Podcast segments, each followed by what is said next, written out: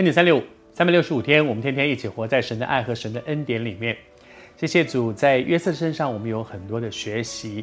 同样的，在这段时间，我们看到这十三年的时间，十七岁离开家，到现在三十岁，中间这十三年的时间，约瑟有很多的成长，而相对的，哥哥们也有他们的成长。但是在这个成长的过程里面，其实每一个成长都是在错误当中。真的，常常很多的时候，就是犯了一个错误，只是人都会犯错。只是犯完错误之后，有的人可以在一个错误里面学到功课，改变了；而有的人却继续留在那个错误当中，在同一个地方一直摔跤，一直摔跤。在哥哥们身上，我就发现他们总是犯一个毛病，就是说话太快。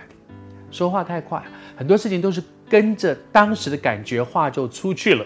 可是说完之后，发现我所说的话，我负不起那个责任。比如说，啊、我们到了创世记第四十四章，到四十四章的时候呢，约瑟啊、让他的哥哥们带着粮食回去，但是呢，他又做了一些小动作，让那个小弟的这个这个这个这些钱财啊，在他们的袋子里面，然后在这个时候怎么办呢？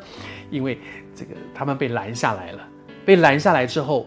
正要回家，兴高采烈，哇！现在终于可以，我们九个人可以，哦，我们十一个人哦，可以一起回家了。其实很快乐的，然后而且是带着粮食，而且小弟弟也没有出事，可以跟着我们一起回去。然后西面也回来，正在高兴的时候，突然他们被人家拦下来了，然后说：“你们偷了我们的东西。”然后这里面，他们因为觉得没有啊。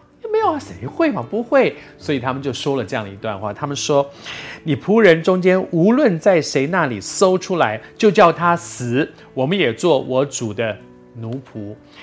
无论是谁在他那里搜出来了，你们说你们掉东西被我们拿走了，搜出来了，就叫他死。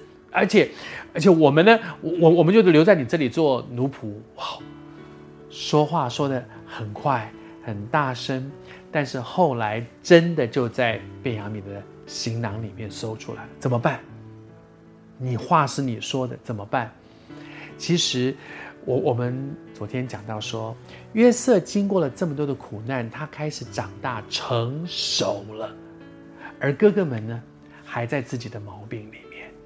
其实，一个真正成熟的人会知道，我现在说出去的话，我将来负得起这个责任吗？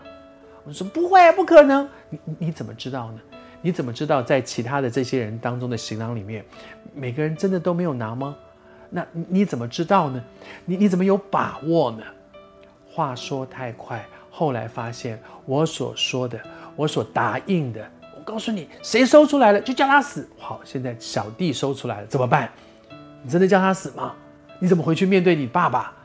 爸爸当初就是怕你们这些人把小弟出事，结果现在你看真的出事。求主帮助我们，说任何的话都给自己留后路，不要把话说死了。因为你必须承认，我负不起责任。我是一个什么样的人？我只是一个渺小的人。承认我负不起这个责任，以至于我不会现在答应的，将来后悔。这是开始慢慢走向成熟。